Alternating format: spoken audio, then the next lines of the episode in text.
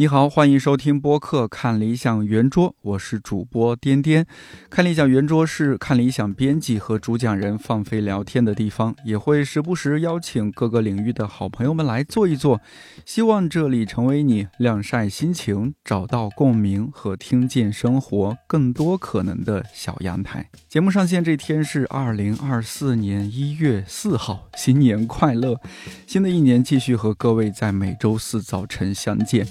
二零二四看理想新年礼盒正在看理想 APP 限量预售中，同事们特别准备了理想国绝版书、年华红酒节目畅听卡和新年周边套装，先到先得。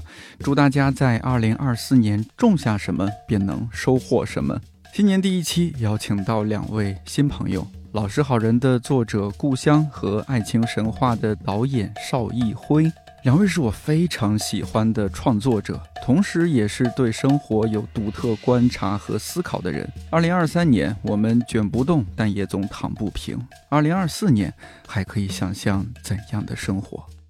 对于故乡和少导来说，如果回顾二零二三年这一年，特别是生活方面，有没有一个或者几个词能够去啊描述过去这一年？少导先来。我觉得就是待着吧 就是待着。对，而且“待着”这个词怎么说呢？它看上去好像是一个进行时，但其实呢，它又不是很动态，也不是很活跃。因为我主要的确这一年就是待在家里，但是其实我过去的很多年也主要都是待在家里。对，因为我不太爱出去玩，也不爱旅游啊什么的，所以对，就在家待着。待着。对，而且是这一年，嗯，有一段时间我身体也不好，然后再加上又很抑郁，所以就更多时间会待着吧。呃，那故乡呢？你有什么关键词吗？这一年又是搬家吧，因为我我以前住的那个村子拆了，然后我就从那个村里搬出来，搬出来住到了一个新地方。但是我虽然，呃，也经常待在家里，但其实我还挺喜欢出门的。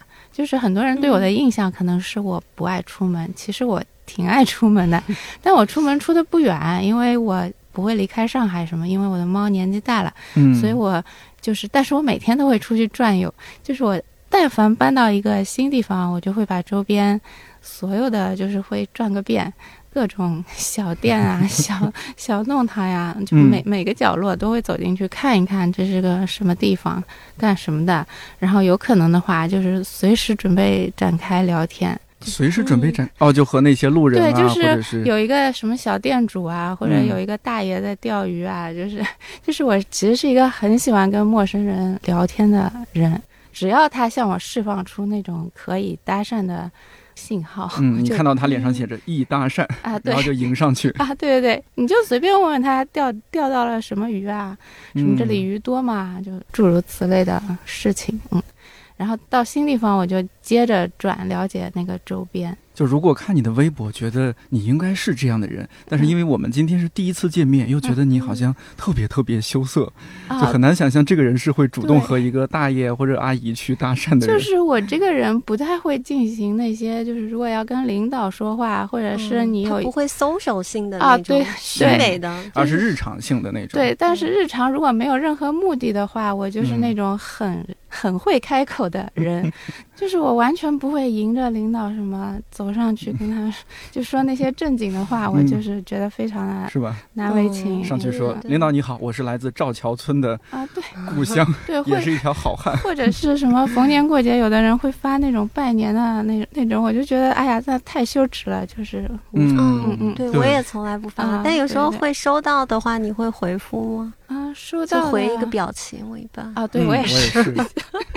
那种就超超尴尬的感觉，嗯，不擅长进行那种交际啊。是，呃，上线的时候是一月份嘛，那一月份再过一个月，二月十号左右就要过过年了。我们在这儿给大家提个醒啊，大家都是成年人了，没事儿不用那么频繁的拜年啊。我们春节好好休息休息。是的，是的，最多发个表情包，我觉得就行了。对对对，就就可以了。哎，你刚刚说你从赵桥村搬走了，因为我对呃，你之前微博上发过说，啊，一听我是来自赵桥村的故乡啊，听起来也是一条好汉，印象太深刻了。你有从一个村儿搬到另一个村儿吗？我现在搬到了一个小区，普通的居民小区。它不属于哪个村儿了吗？对，它现在就是平凡的普通的某小区。啊，那它就属于县了，升级了是吧？对对对对，镇应该镇啊，搬到一个镇了。啊。那我们今天重新给你立一个名号，是来自什么什么镇的故乡？啊？我现在在曹路镇，哎，是是是，就你不用管它什么镇，反正就是一个很远的地方，但是也不远离人群，因为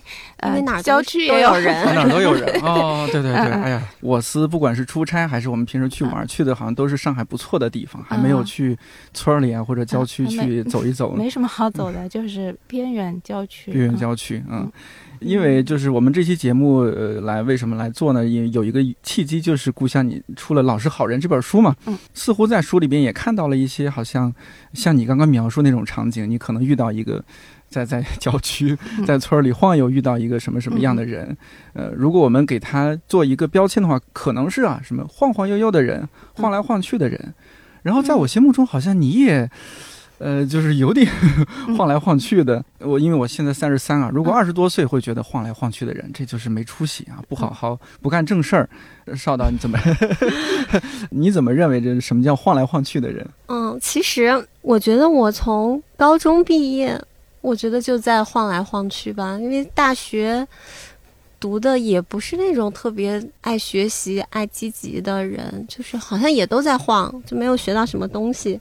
然后从大学毕业一直到现在，还有就是我从来没有上过班，没有工作过，所以我觉得晃来晃去反而应该是常态。就对于我这种人来说，已经有十十几年了，对我都是这种生存状态。那如果像今天突然走进一个像我们看理想这样一个写字楼里边，大家都坐在一个电脑前面，勤勤恳恳打工人的状态，你会有一种闯入另一个世界的感觉吗？对，尤其是我还你更小一点的时候，有时候比如说去朋友的公司啊，或者是干嘛的时候，去到这种写字楼里啊什么，就总感觉就是他们就是像一群大人在上班，然后我觉得 我自己还是一个孩子。是，刚刚邵导也说了，为什么就对着我说，为什么你只比我大一岁，但看起来那么苍老？我跟你说，我们这苍老都是因为上班啊，叫这这叫班气，上班的班气。对对，现在有但其实你不是苍老，就是看着更社会化一点儿。我觉得像我，包括故乡。我觉得我们都嗯，就是就这种社会化不完整的人。你在家待的时间比较久，人显得更纯良一些。就是好像更简单和更，你不能说简单吧？怎么说？我觉得就是不太不太有社会属性。其实我也会接触很多人，包括工作嘛。但是我其实最近也有在想，就是我主要是想起这一年，因为有一段时间我身体不好，我就住在我发小家。然后，因为我们是从小长大的嘛，他就是在杭州的山里面有一个房子，就是属于杭州郊区吧，也很远。然后他就让我在那边休养一阵子，然后同时呢，他肯定就是在机场接我。反正他就是一个已经会开车、会做饭、会理财，然后会一个人住在山里不害怕的女人。我当时就是觉得，我身边的人好像都已经成为大人了，因为这些技能我都不会，我也不会开车，我也不会理财。而且我也很害怕一个人住，包括过去很多时候，我就是会一定会跟朋友住。然后我当时就会觉得，就所有人都长长大了，对，然后我还按时长大。是的，是的，就是这种没有按时到点儿成长的感觉。但是另一方面，又有很多时刻，我也要伪装的像一个很正常的大人，尤其比如说工作啊、筹备，包括拍电影这件事儿。我也必须会表现的很自信，然后就是对自己做的事情很势在必得，很所向披靡，很有把握的样子。但是我觉得那个都是我就是努力要去伪装的。虽然我觉得其实伪装的也不错，因为我也没有觉得大家会认为我好像比较幼稚啊，或者是不太适合这种工作。但但其实我心里会觉得，嗯，比较虚，或者觉得那个不是我的世界。但是，就只只要是在自己的世界里面自洽的，我觉得就都可以，就都可以，其实没关系的。就像是你在北京，如果更多时间在家里，自己觉得舒服就可以。今天还挺不好意思。你看，一到北京，然后就会被拉来录播客。对我之前有听朋友和我吐槽过，说其实我上次来北京了，但是没和你说啊，我就是怕你们这怕你们这帮人把我拉去录播客。这个还好，因为主要是因为故乡。其实我跟故乡也不算是认识特别久或者特别熟的朋友，我们就也见过几次。嗯，但是每次见面就会觉得特别的亲近，而且就很就是很容易跟他说一些我自己很私密的事情。我哎，所以就说明他身上有一种魔力，嗯就很让你放下戒备或者放下很多这种伪装。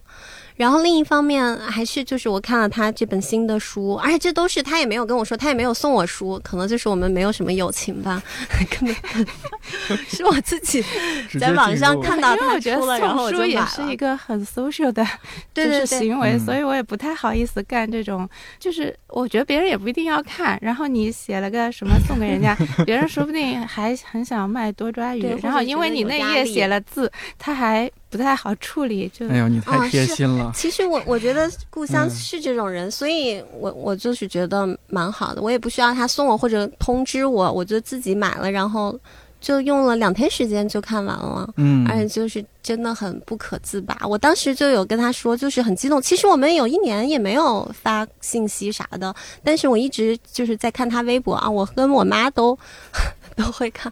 我妈还昨天见到他，还说一直在关注他的猫，然后说他在装修房子，反正对他家务琐事都很了解。既然提到这个词儿啊，晃来晃去，因为其实我也有一些观察，像二零二三年周围蛮多朋友的，嗯，呃，他们有些是自己因为经历了过去三年那样的生活，嗯，然后想要换一种生活方式，可能也有点被压抑，他们就出去走走啊，或者干嘛，嗯成为我心目中好像晃来晃去那种状态。还有一些朋友是呃经历了那种被裁的嗯情况，然后他们不得不有有一种被动的。那只能晃来晃去，做一些之前不太会做的事情，比如说带着父母去出国旅行啊、这样的事情，我听起来也挺不错。还有朋友是他就出国去留学了，呃，三十多岁出国留学，反正也蛮有勇气的。哎呀，我说这人原来有这么多的活法，只是我们之前一直在一个巨大无比的齿轮里边被推着往前走，没有办法去嗯经历这样一段时间。也许心里会想一下，平时一起会吐槽一下，但是很难去行动。那今年大家终于行动起来嗯，主动成为一个被动成为一个晃来晃去的人。故乡呢，在我心目中，好像你是一个很长时间以内都是晃来晃去的人。啊但我其这个词能形容你吗？我其实上过班哎，对对对，你之前上过班的，嗯然后我还卖过衣服，淘宝卖衣服，嗯，然后还做过贝塔斯曼图书的那个目录，哦写写目录。你当时是工作人员吗？我是那个大学的时候去那边上那个实习还是？啊，对，类似实习吧，然后还去电视台做嗯那些傻乎乎的节目。我当时啊就觉得做出一个成品是很困难的事，就是、嗯所以我就觉得导演工作真的太难了，因为因为你上这种艺术院校，就很多人是怀着。那种梦，说我以后要当导演的，但是我就没有怀过这个梦，因为我觉得 我不行，就是我没有这个能力。因为我当时做那个电视台的节目，我觉得我们每个人都还挺好的，然后怎么做出来节目那么难看？就是你就，因为平时啊，大家看的电影也都挺好的，嗯，你也觉得这人挺聪明的，然后怎么合在一起就就平庸了呢？对，怎么那个成品那么差？我就是觉得，嗯就是你的那个看的水平和你就嗯，手能达到的水平是两、两回事嘛。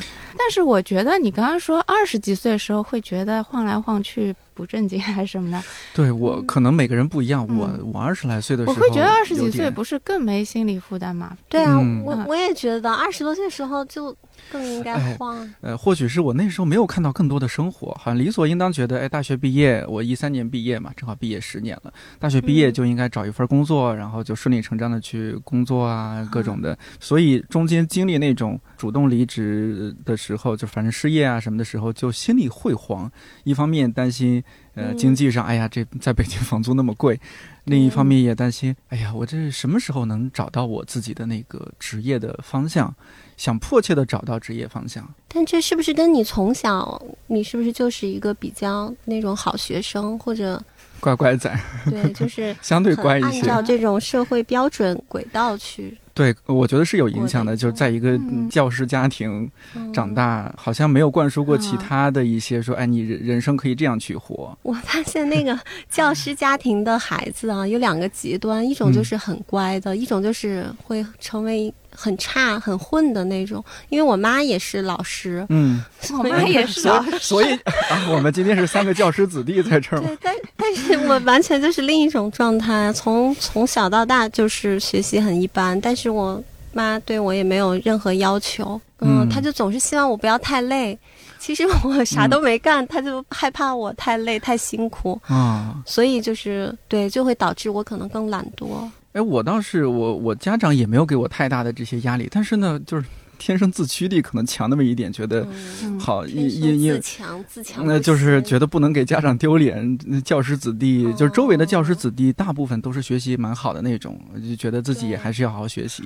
但是呢，有我自己放飞天性的那一面，不让自己活得那么压抑。比如说，特别是上了高呃哦，从初中开始，什么说相声啊、跳街舞啊，就玩这些文文艺方面的东西，主持晚会啊，反正各种各样的，能够把我那些东西去释放出来，沉迷这些事情。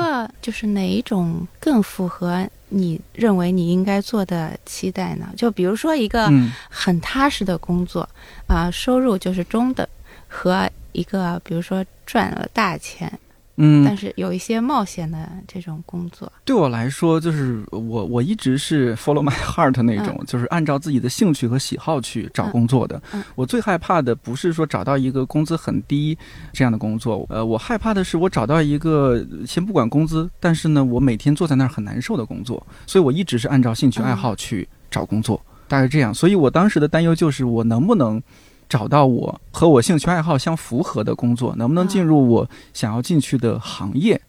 当时有有这样一些焦虑。啊因为还有一个区别，因为我们这个专业，他毕业的人，呃，就算工作，本来也不是天天上班的。对对对，你是学画画儿不是，我是学，戏文，对，我是戏文系上哦的。哦，是对上戏对，就是你就。算工作，你也是一个编剧，你还是在家里就是写啊写，对然后你你有时候就们这还是蛮对口的呀。对所以就你不会造成一个不上班就是不正经的那个嗯印象、哦不太一对，样。好像上班了才不对。啊。对对对，对上班了也是文学系，其实我们俩都是属于这种嗯，学电影里面的文学啊，系的。对对对，是的，上班嗯。反而是你离开了你的专业了啊。对哦，你看我我们气氛不太一样，因为我我学日语，嗯。然后那我们的嗯，当时起码是前几届那些学长学姐，他们气氛就是去日企，嗯那我也想当然觉得哦，那就是去日企啊，或者是更早前会觉得，哎，是不是可以成为外交官？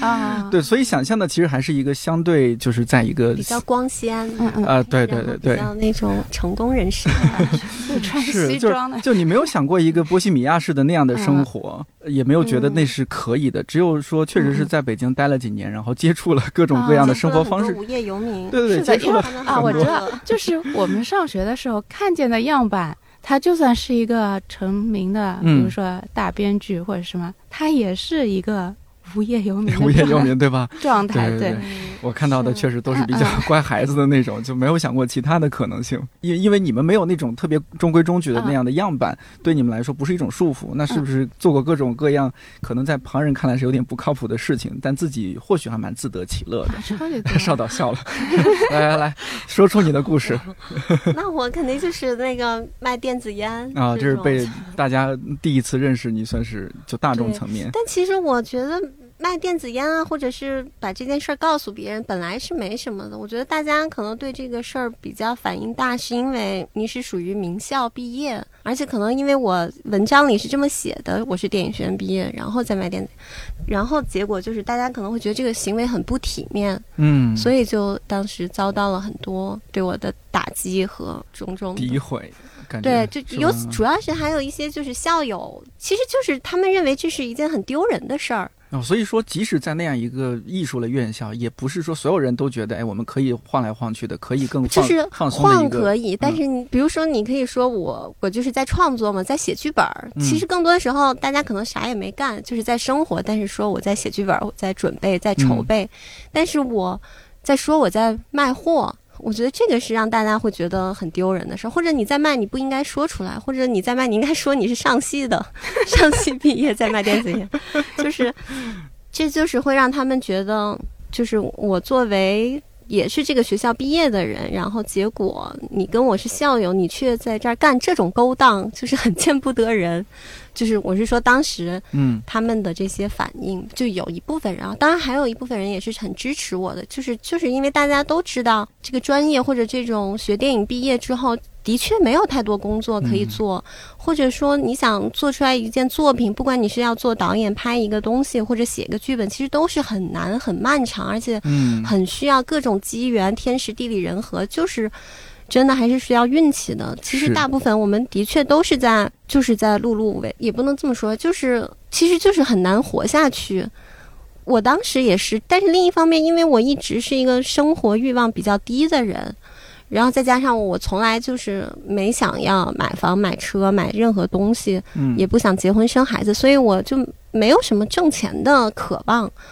可能我还比较能自得其乐，就是不会太焦虑对于嗯一无所获的这种 活着的状态。当时其实我也很不理解，为什么我自己丢人不行吗？为什么大家要批评我在丢人这件事儿？你你你觉得 你们觉得是为什么会？就是这是真的很丢人吗？我倒是对你就是邵导，你你身上这个例子和很多年前那个姓姓陆的一位就是北大毕业生，他去卖猪肉，我觉得，嗯因为人性好像变化很慢的，大家一直觉得你从名校毕业就应该如何如何，你一步一步都是匹配的，你不能嗯出格。哎，但是啊，出格，嗯比如说这是别人在出格，他没有耽误你啊，你为嗯什么会 就是呃，那或者我再试图理解那样的人的心情，有可能觉得，呃，你这样呢拉低了我们的母校，让嗯显得我也就是拉低档次对，显得我也拉低了。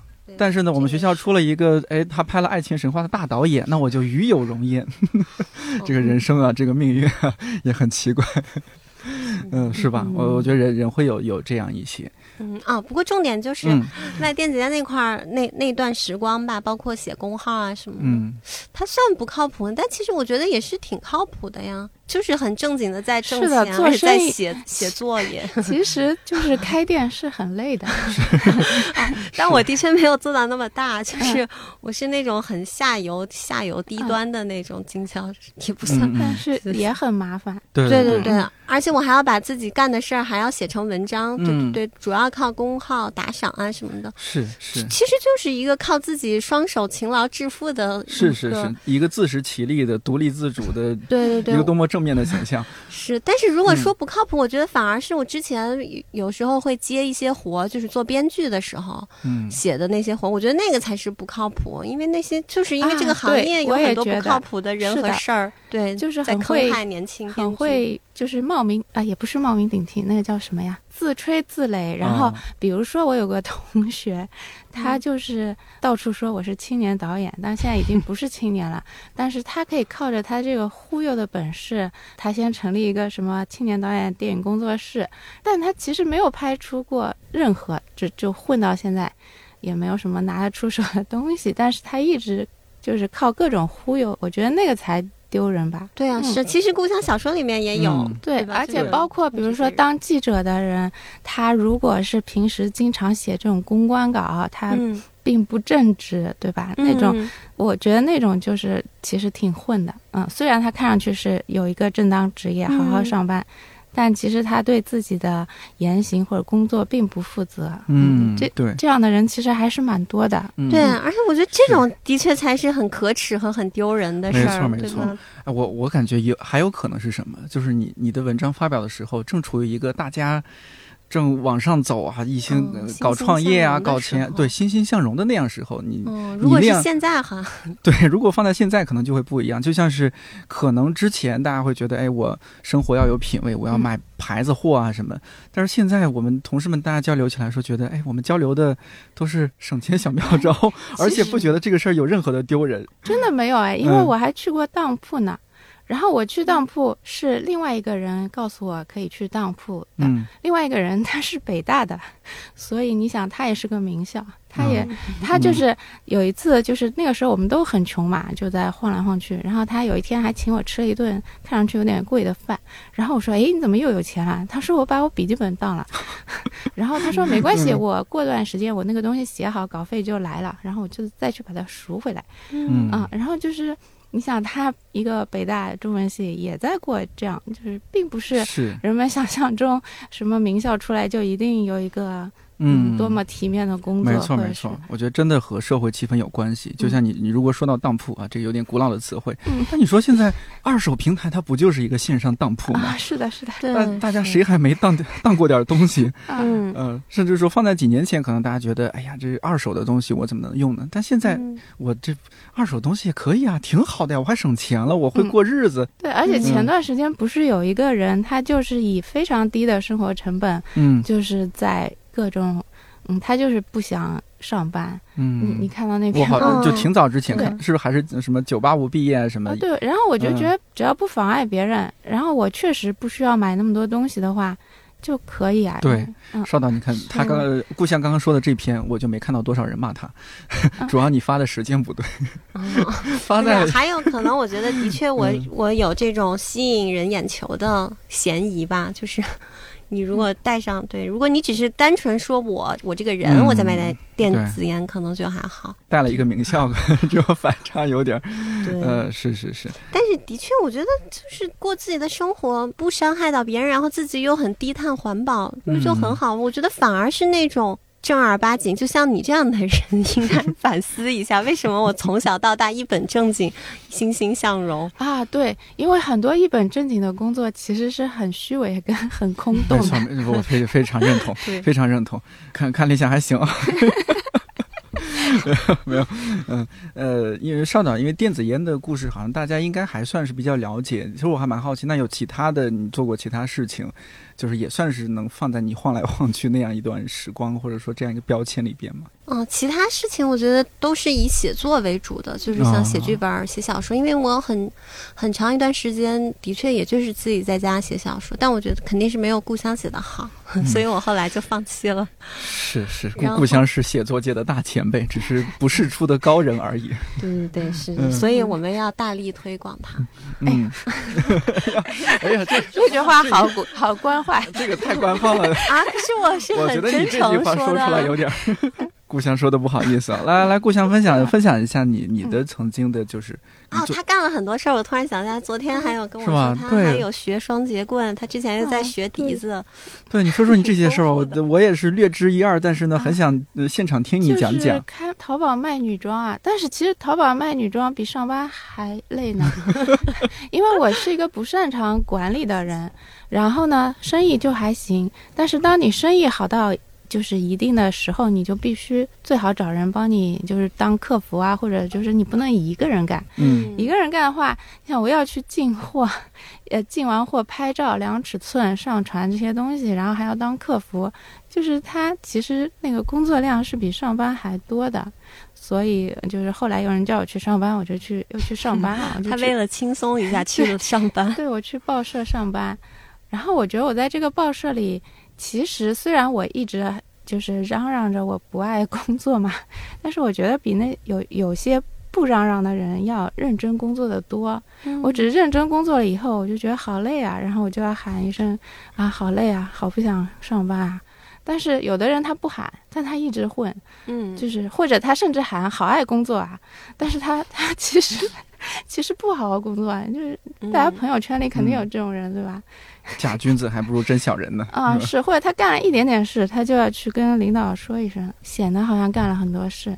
就每每个工作领域，我觉得都有很多这样的是啊是人，而且我觉得故乡就是因为他真的干了很多活，他是真的会累，所以他才会觉得啊上班好累。啊，对，而且上班是一个会拖你很多精力的嗯事情，就是是是，再说要哭了。呃，没没事儿，你继续说吧。没有，但是上班是有上班的好处的，就是 你可以先说坏处，我承受得住。嗯，但是因为你不上班，就是其实你的生活是没有保障的嘛。然后你就要想好，因为我又是一个不想麻烦别人的人，嗯、而且我深知，就是说，如果你不好好的认真想好你要怎么过的话，你你如果又不上班，你就会变成一个麻烦的人。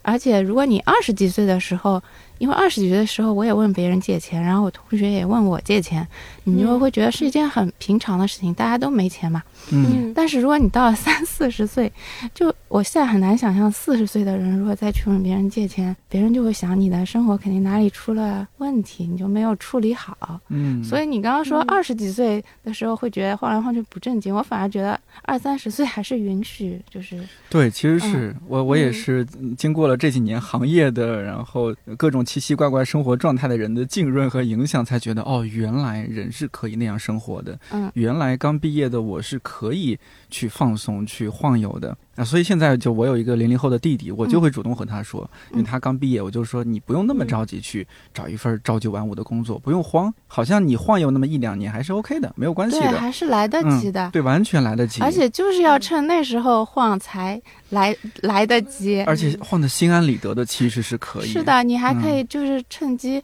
找一下你真的喜欢干什么事情，因为这是不一定的。因为我们很多人，其实你连考大学的时候也不是很了解，我真的喜欢这个专业嘛，对吧？嗯嗯，所以很多人还是可以在哪怕大学毕业之后换跑道也是可以的。对对，嗯，有很多人都换了，那嗯但我我我也但换了。我觉得其实任何年纪都可以开始晃，但是只要你有一个底线，就是像嗯故乡说，你不要开始借钱，就是你有个生存底线，就是可以自给自足的生活下去。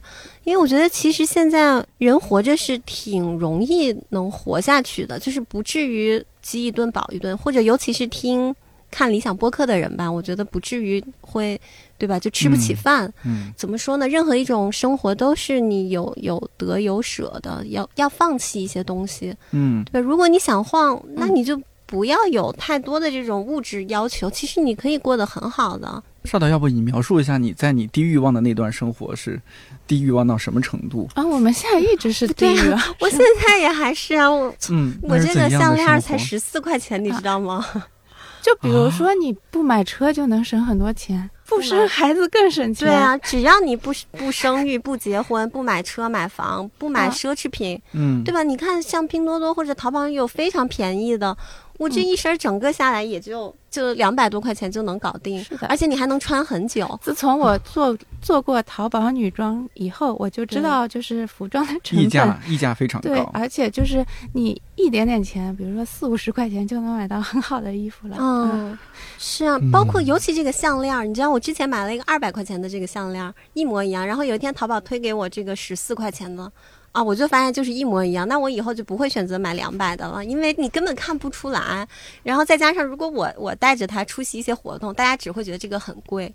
所以就是这些钱，你如果都省下来，对吧？你你就是交，其实就是房租是，最大头。头的其实我都不知道，到底花钱应该花在哪儿，因为你衣食住嗯行啊、还有如果你生病的话，可能会花一些钱。是的，是的，嗯，还是有一些生活必备的一些存款的。对对对，嗯就是存一些可能会病的钱，嗯然后我觉得就够了。再加上你不要有欲望，就不要。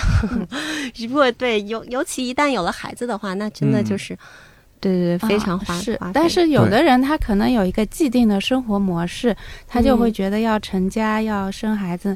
那如果你坚定要走这条路，那 真的生孩子，我就看开销是非常大的。嗯，所以你如果要选那条开销小的路，就是首先你要摆脱你原来的那个，你既定的 哎，但是呃对思想模思维模式但是的，确有人是真心喜欢孩子的嘛，嗯对吧？也啊不能说就是让人家不要生，但是我嗯觉得只能说就是还是看你就是内心够不够强大。所有事情都是要有一定的取舍嘛，就是看你对对想对啊，要为之付出代价，并且嗯是的，是的。如果你，因为我发现现在生育就是孩子上面是花钱很多，是因为别的小孩儿因为太卷，或者是别的小孩条件太好，然后你又觉得我不能让我的小孩输，所以这个就会更那个更更更累。但嗯如果你觉得我输就输了呗，对吧？也没什么，我就输在起跑线上，又能怎样，对吧？只要我小孩他能快乐健康，因为我觉得我从小就比较输在起跑线上，我现在活得也也挺健康快乐的啊。当然还的确，我觉得就是在我拍电影之前，因为很多年碌碌无为，我爸就是的确会对我很有意见，就是觉得哦我就是这么多年颗粒无收啊，然后。嗯那个还晚睡晚起，就是生活作息也不好，然后没有任何事业，没有挣到一分钱，就还在花家里的钱。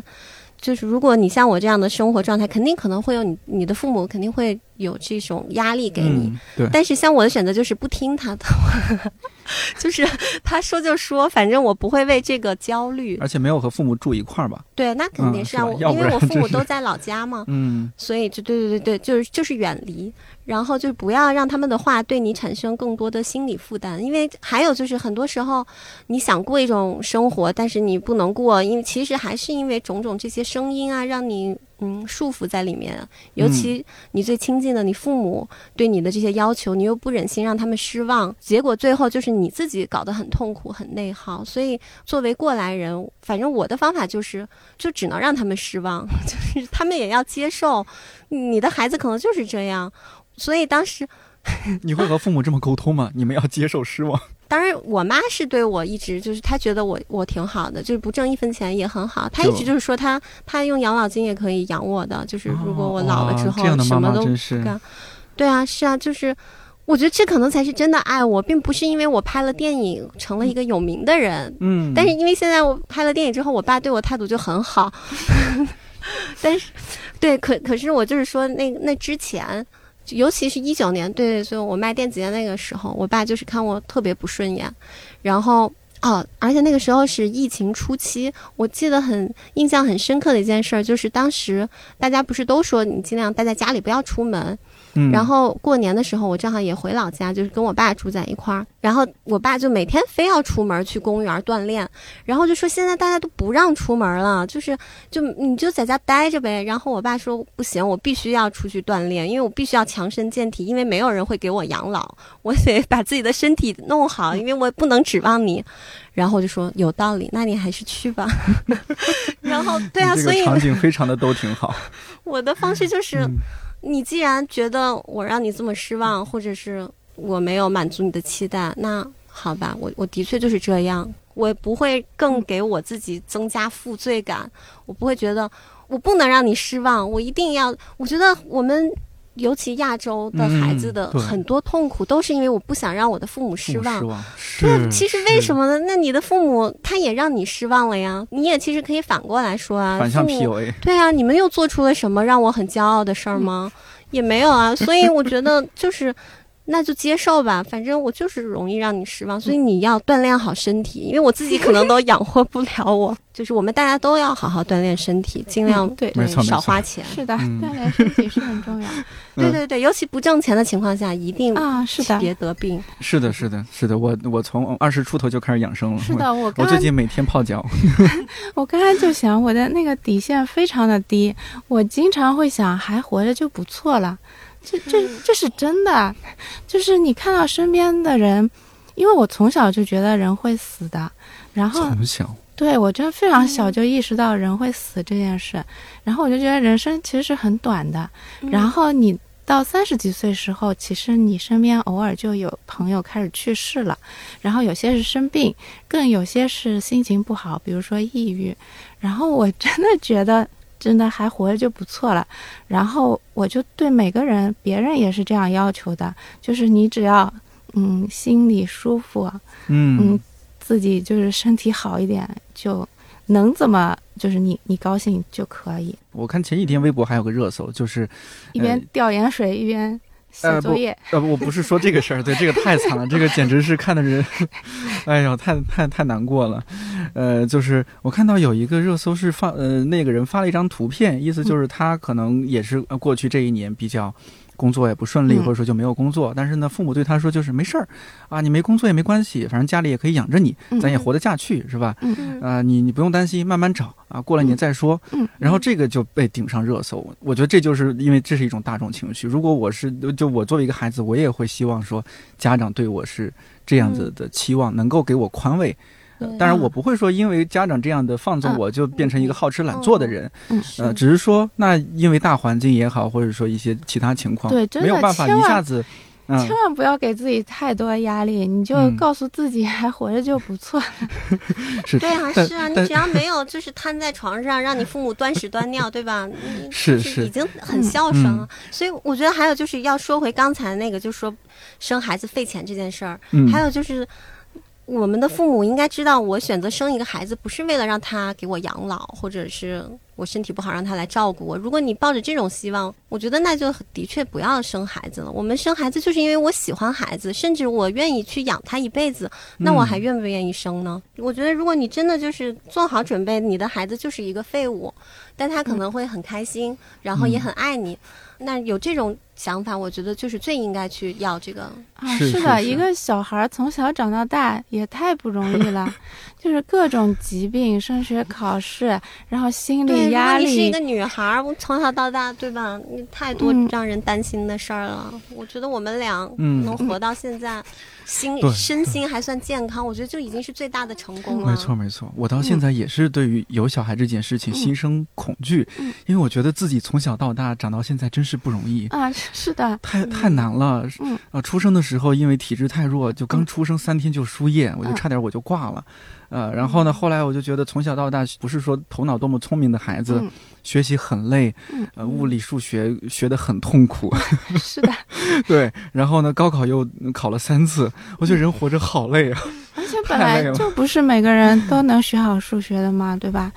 对，而且还有，不是每个人都都能成功啊，或者成为人上人的，为什么？嗯，对，就是不要有这种执念。对，我不知道两位是一直有这样的想法还是什么，反正我我真的还是就是这几年才逐渐的有些这样观念上的变化。所以现在，呃，像我弟他大学毕业之后做完第一份工作，他辞职了，然后在家里回山西老家家里，反正就在我妈旁边待了半年多。哇，那半年多我妈特别焦虑，每周我们打电话，她就会和我说：“哎呀。”你弟这个情况，你要不说说他？妈也不太好意思说，她这个这个年龄可能也比较叛逆，或者是我怕我说的轻了重了。我说我我反正我就把我现在想这些想法，就刚刚我们聊的这一套，就和我妈努力沟通。嗯，其实真的很难和家长那一辈沟通的。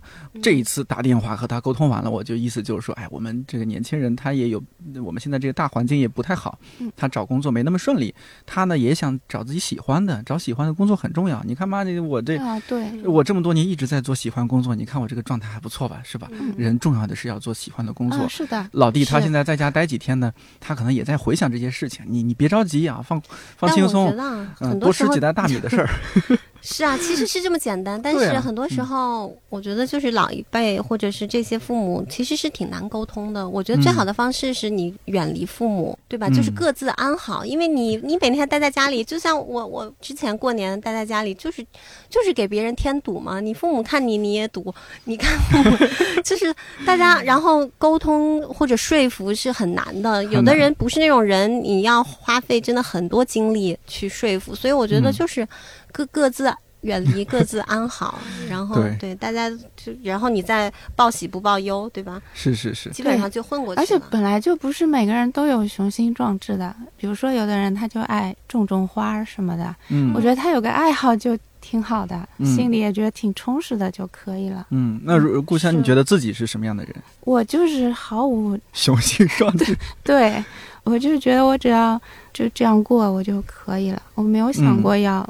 怎样？怎样？嗯，那呃，能不能说说你现在的生活日常？就是你在过着一个什么样的生活呢？我就是过着每天，嗯，但是因为我还是挺喜欢画画跟那个文学的，虽然我不是一直在写，所以我就是我觉得也没有在虚度嘛，反正就是干自己喜欢的事情。然后你刚刚说要干喜欢的工作，其实跟干喜欢的事情是一个一个意思嘛？对对，因为。工作它占你人生的时间太长了，如果是不喜欢的那个班，就很不值得。嗯，在消耗自己。除非你能干一个就是很早下班的不喜欢的工作，这这也可以作为一种妥协啊。嗯，你不能时间又长又不喜欢，那就太苦了。哎，还有我觉得故乡的状态其实很好啊，而且首先他一直在创作，包括他写的东西这么好。对吧？所以他肯定又不是那种盲目的晃来晃去。而且他的那种奇思妙想和他自己对生活的好奇，和他其实看他的小说就能感觉出来，他这个人是一个充满对世界和对人都有很深的爱的人，嗯，而且有很多的好奇和奇奇怪怪的想法，包括还有很多就是跳出人类视角。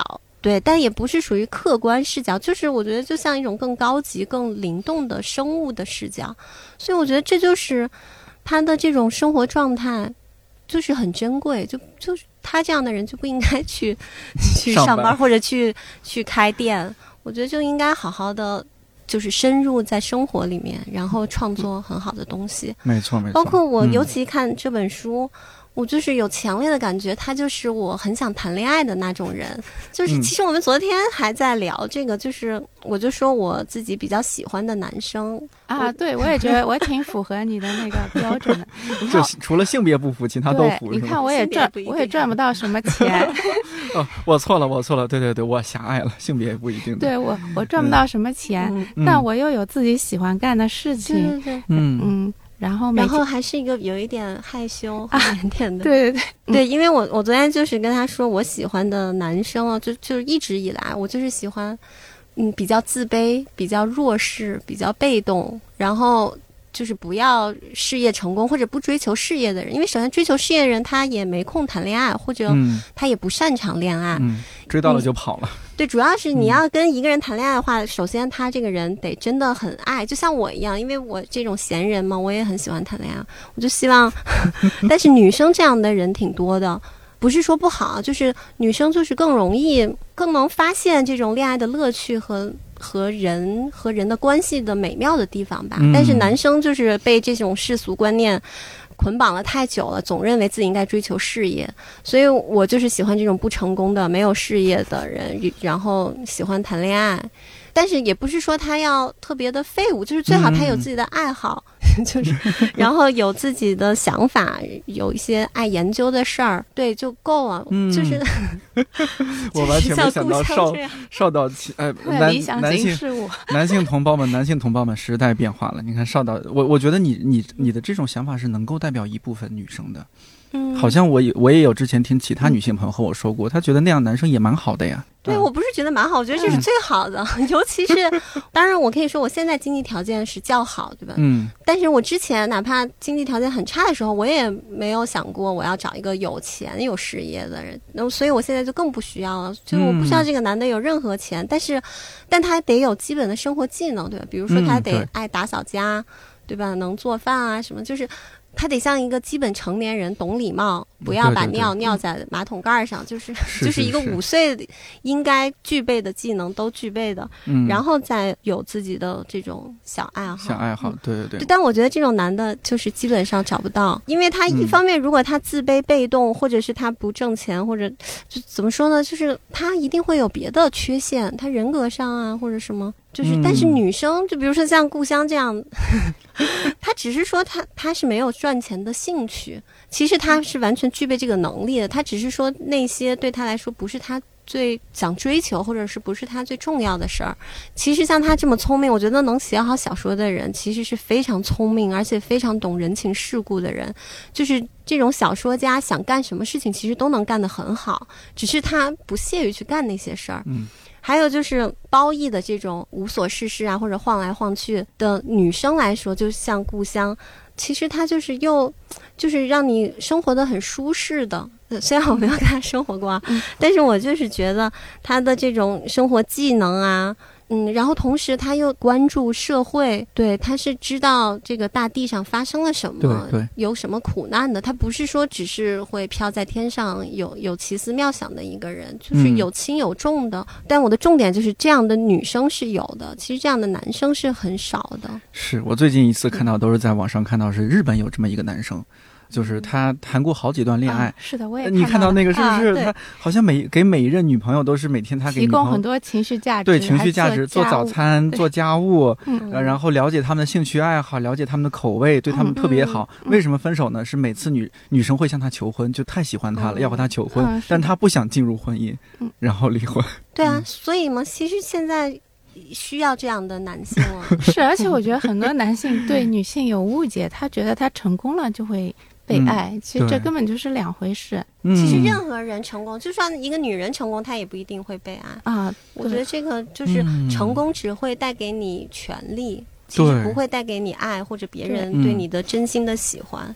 哎，我觉得这好像是我们就是在在这儿生活的人一直以来那种有点慕强的那种崇尚成功的那种嗯，社会文化，是不是现在这些有有点在松动的？不知道，我因为我也从来没有喜欢过，就是有钱或者很强大上的上进的那些。首先啊，我觉得成功这件事是很难的，嗯，他要不就是用一些比较滑头的手段啊什么的，嗯要不就是一个非常勤奋的人，他要花出相当多的精力追求这个成功，才能。是那他如果那那就是没空谈恋对爱，了说明他的主要兴趣 全是集中在这个追求成功上的，他肯定就对我来说不是很可爱的一个嗯男、嗯男生。哦，其实故乡小说里有一个我很喜欢，就是那个球形海哦报。，最后一篇是吧？对对，老其实实好人这本的书里那个面最后一篇哎，我还很想知道这个男生是真实生活中哦，没有，就是虚构 对我就是觉得他太完美了，也是我心中那种完美的男生。啊，但是就是他确就我确实有一个跟我打那个射击游戏的嗯男孩是，有一天就是我们那个语音聊天室嘛，嗯然后有一个别人进来就跟我说他很厉害的，他跳过楼的。我说我说什么？呃，然后他哦。说他妈把他送到戒网中心去了，嗯。然后他又嗯跳下来了，嗯。跳下来以后就他妈就不管他了，嗯、就把他送日本了。嗯。然后就就这这个是原型，但是嗯其他性格什么都是嗯我虚构的，虚构的，哦。是啊，对啊，所以那个其实就是一个很理想化，其实它嗯。肯定不叫完美，就是它不是这种。嗯，就是世俗上大家觉得完美，我觉得就是我们会喜欢的那种就是 害羞、敏感 被动，然后不成功的，嗯。但是又很有自己的乐趣，同时就是和女主，我觉得就是和故乡这样的女生特别能有惺惺相惜。嗯，对，对，但是我那个小说也就是考虑也是不可能跟他长久的在一起的，因为所以也就嗯嗯后来就也没有在一起啊。还有啊，但是最后看到看到最后很感动，因为他说，既然你喜欢学习，我就去挖野菜挣一些学费，让你一直学习下去。对，当然也有可能只是说说而已。但是嗯我就是因为我觉得不一定有那么理想啊。一个人说我从今天开始痛改前非，我就可以嗯真的去。但是我觉得有的时候你恋爱中这个人曾经这样想过，他有一个他会这样想，已经很嗯令人欣慰了。对对对，这样嗯一个念头已经蛮蛮心动的对而且。我我觉得就是，如果故乡是我女朋友的话，我就是会这样啊。我觉得就是可以养她一辈子，让她一直在学习。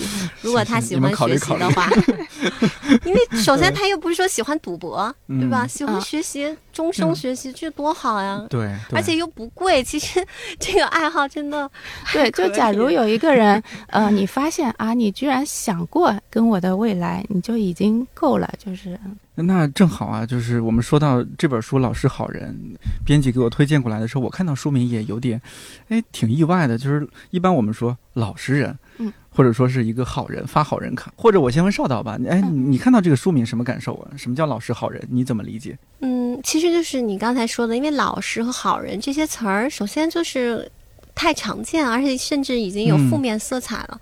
但其实我看的时候，我就是觉得，它就是又回归到它本本身的那种很朴实的感觉。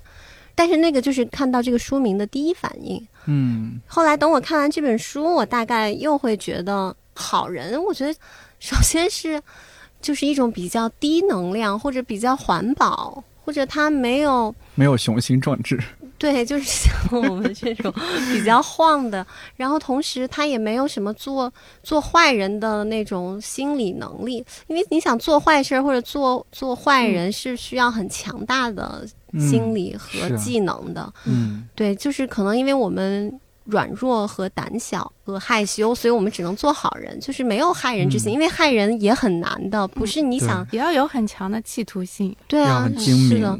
另外一方面啊，好人我觉得还有一个就是，嗯，像这本书里面的这种主人公，不管是男的女的，或者是故乡，或者还是他塑造出来的人，就是那些人。其实是都很有自己的世界的，或者是对世界充满了兴兴致和兴趣的，嗯就是单纯作为一个人类对世界的兴趣，就是完全没有任何这种世俗定义的那种追求。对对对，嗯就是一种很单纯，但是我觉得就是最应该生而为人最应该具备的东西。嗯，我觉得这才是应该是一个好人的状态。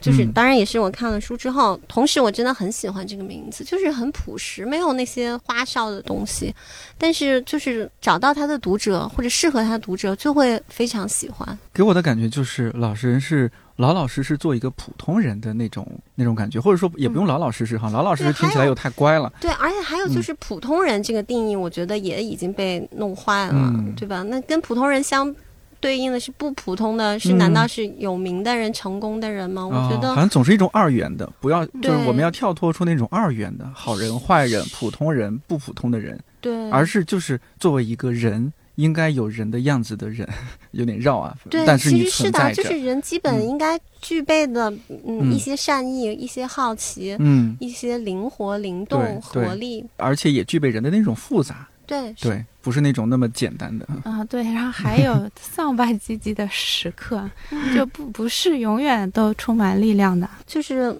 故乡》这个小说里面呈现的这些朴实的或者普通的人，或者不嗯追求成功的人，这个不是你不追求成功，你在这儿过日子就能过成的这样的，因为他们都是非常聪明和机智，嗯，和有很多想法的人，我觉得这种人已经非常不普通了。我我反而我觉得那种成功的人或者有事业人这种人才太多了，但是真正聪明有趣的人嗯就非常少。不是你我辞了职，我每天过生活，每天去公园里面散步，你就能成为一个有趣的人了。你不是的话就不是，对对对，所以我觉得故乡它这个嗯还是很有个人风格和特色的。是。所以少导喜欢你这本书，我一点都不意外。就是为什么呢？因为就是如果大家看过《爱情神话》，就知道里边的人他不是脸谱化的人。反正起码给我是这样一种感觉。看完了我就觉得天呐，这个这个导演好灵啊！是啊，里面的嗯人也都挺不成功的。对对嗯，但我们因为他看了太多那样脸谱化的，就是嗯，你基本看个开场，看个十几分钟就知道结尾会怎么样了。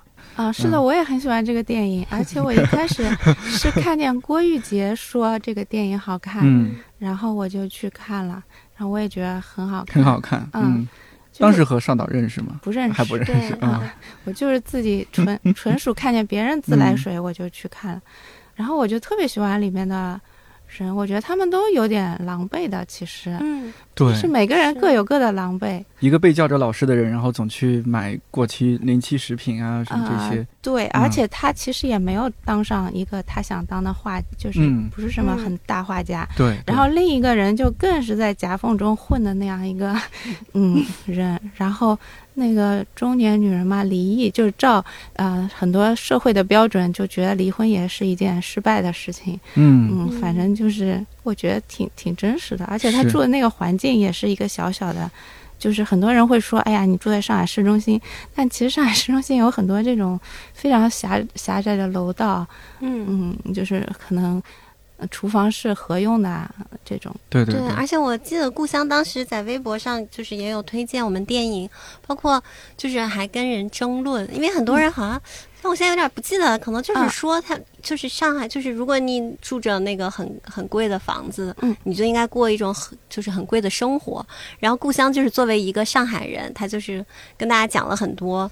就是啊不是上海人都要都要那么花钱的，对就是甚至你刚才说他买过期食品是一种狼狈，我我都没有觉得，打引号的狼狈，因为什么我爸他们都会买这种临期食品。是，我也会。就是这是个很常很普通的事情，就是到处都有那个临期食品的嗯店。嗯，啊，就是既然还可以吃，为什么不买呢？就是很实惠的一个生活是。是。态度。本人长期吃过期面包片，嗯。感觉电饼铛烤一下挺好吃的呀，我也没出身体没出状况，应该也会你看那个女嗯。主角，她也没有说目标很明确，我要为我孩子找个爸，反而嗯她是也不想，就是嗯，对啊，对啊。她是不想结婚的那一个，就是嗯，对她只是想玩一玩。呃，互相你要不要说一下《老师好人》里边，你相对还对哪一个人物，呃，有有一些偏好，然后也顺便给听友介绍一下呃啊他的故事我还挺喜？欢那个坐公交车的老哦，年敬老卡那一对篇，他嗯，这真的是一个非常普通的老人，他这是你有实际的对他就是一个住在赵桥村的我的邻居，哦，嗯，然后这是我知道他的事情以后，但是因为他很难跟我描述出他见到了什么什么，他只是告诉我他完成了这么一次旅行。于是我就把他做的这个条线路又做了一遍，就是我试着看看他看到了什么。然后我就觉得他就是一个非常普通的人，完成了一件壮举的。虽然他自己都不觉得是壮举，但我觉得挺厉害的。我觉得你也很厉害。对啊，我们觉得你也很厉害。他的路线走了一遍。你们有没有想过，就是咱们那那会儿也说到说，可能对小孩兴趣不是很大，那自己的老年是什么样子？没有想过吗？啊，就是会希望自己活成一个怎样的老人？好害怕呀！啊，这个是沉重的话题 啊。对，就是我觉得啊，就是那个顾存心，就是嗯公车去旅行的那个老人，不光是他这个。这趟旅程是一个壮举，他活到七十几岁就是一个壮举了。就是我刚才说的，活着就很不 对。你活到七十几岁，经历了多少风风雨雨，然后你的各种变故，对吧？我就觉得真的很了不起。所以每个人都 就是要顽强的活下去，就是胜利。然后我当中还有另外一个中老年女性，她是生病了，嗯嗯，然后这也是我觉得就是我对老年唯一的恐惧，就是生病，其他事情就是老啊什么我倒不怕，我就觉得要健康，所以，嗯，哎，但是你说那篇我很喜欢，就是同志的那个。啊，对，就是哎，那那个小说也是我在里面，其实就是一个算是中老年的 gay 的。人就是他平时，因为他的那个同志伴侣可能死了，或者可能就是不再跟他联系了，然后他平时就是只能去公园里面待着，因为很多老年 gay 就只能去公园里面约人，就反正这个看到这个开头，我觉得已经很难过了啊！而且里面还有一开头就有说一个地方，我觉得真的很难受，就是他说在山上，在假山上的亭子里面，少华已是皮肉衰败，身上已经没有雄性动物的艳丽。黑灰一团，在假山上转来转去，寻寻觅觅，饥肠辘辘，等等等等。嗯，白天的光全沉没了，他们还在那里。然后我就会想到小佳，小佳就是他的那个伴侣。嗯，小佳救我，我想，就是他就是这句话，小佳救我。我觉得当时看到心都要碎了。就是你看到我的老年生活，就是和这些。老年男人一样，在这个假山这边兜兜转转，而且饥肠辘辘，对吧？就会觉得就像溺水一样，就是希望你快来救我。但是这个人你已经找不到了，嗯，对。然后就是这样的一个主人公，他有一次又是在公园里面看到有一个女人，就是在撕心裂肺的哭，因为他的兔子，他要要送给这个就是动物管理处吧，就是让他们帮他养。但因为这个女人她自己现在也得病很严重，要住院，然后没人照顾她的兔子。然后又因为主人公也很无聊，反正就收养了他的兔子。虽然跟他就是也就就就就是就是路人嘛，嗯。然后后面的故事其实就是他在养着这个兔子，偶尔还去医院看一下这个女人，因为这女人也没有朋友，他也没有朋友，兔子也没有朋友。然后同时穿插一些他回回忆和怀念自己的伴侣。反正就是，就每个人都那么孤独又那么悲哀，但是同时你又能感觉到这个作者是充满了爱和悲悯和很深切的对对这些人的关怀在，就是让你当然很难过，但是又会觉得如果世界上还有像故乡或者像里面那个说的小家那样的人在，就是可可能就算很孤单，但是也不至于太过悲哀，可能有一点温暖。哎呀，我都很想哭了，想到这个故事。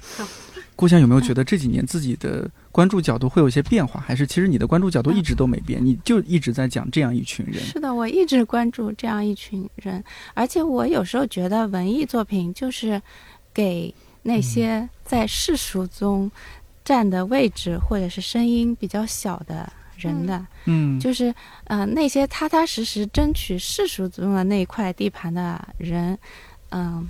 就是文艺是带给他另一部分可能不在这个世界上位置太大的人的一种弥补吧。啊，你说这个让我想起来，白先勇老师之前有说原话，我也不记得，他大概意思是说，为什么要写小说？写小说是为了慰藉那些在人类人类生活中受着苦难但是无法言说的人。对，其实就是这些边缘的人，对吧？如果你们就是这些有创造力的人，再不去关注他们，对吧？那谁去？嗯，就是我觉得，其实你接受人生中确实有很多丧的时刻、软弱无力的时刻，反而是一件积极向上的事情，对吧？你你接受这个才是对的。就是如果你拒绝接受你人生会有软弱时刻，反而是你你不能这样。嗯，哎，你这么一说，我突然觉得，因为我我这一年就是就是很长一段时间比较抑郁，包括其实过去也是，我不知道可能是不是也是因为老晃来晃去，的确，其实人的状态容易抑郁的。但是那个时候，然后嗯，我就是在想，我觉得可能是因为我是一个比较乐观主义的人，我才会很痛苦，因为。乐观的人，你就会很坚信明天可能会好，或者你会坚信人都是好的、善良的，然后世界也是公平、公正、可爱的。就是因为你有这种信念，其实你才会过得很痛苦，因为你发现现实并不如此，你就会非常抑郁。但如果你你成为一个很悲观的人，就是既然都不会好的，对吧？反正都这么糟糕，而且世界上没有那么多有趣的人，没有那么多善良的人，那那其实这样，我觉得反而比较好好接受。就是这样的话，就是开心一天就是一天，对吧？而且你就是得来的全都好像是惊喜一样，因为你。已经拉低了这个期待和阈值，就是对人、对事儿、对自己、对未来、对父母，就父母对你什么的，都不要有太高的期望。我觉得这样就是才能活得比较对开心一点吧。哦，还有，等一下，就是我其实最想说的是，我觉得《故乡》的这本书《老师好人》。我真的很希望，就是嗯，有更多的人读到它，因为我相信也会有很多人像我一样会非常喜欢它，而且就是像找到了世界上你非常想谈恋爱的那个人。对，